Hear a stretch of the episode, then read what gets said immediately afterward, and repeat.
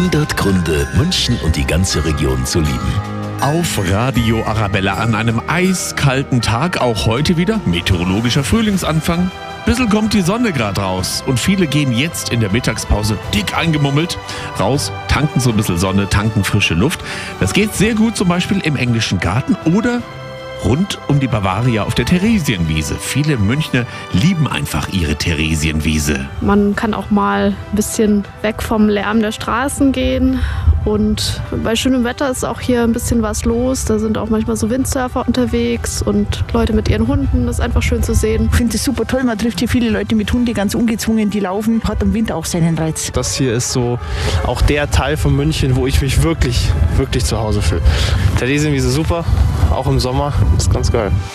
100 Gründe, München und die ganze Region zu lieben. Eine Liebeserklärung an die schönste Stadt und die schönste Region der Welt.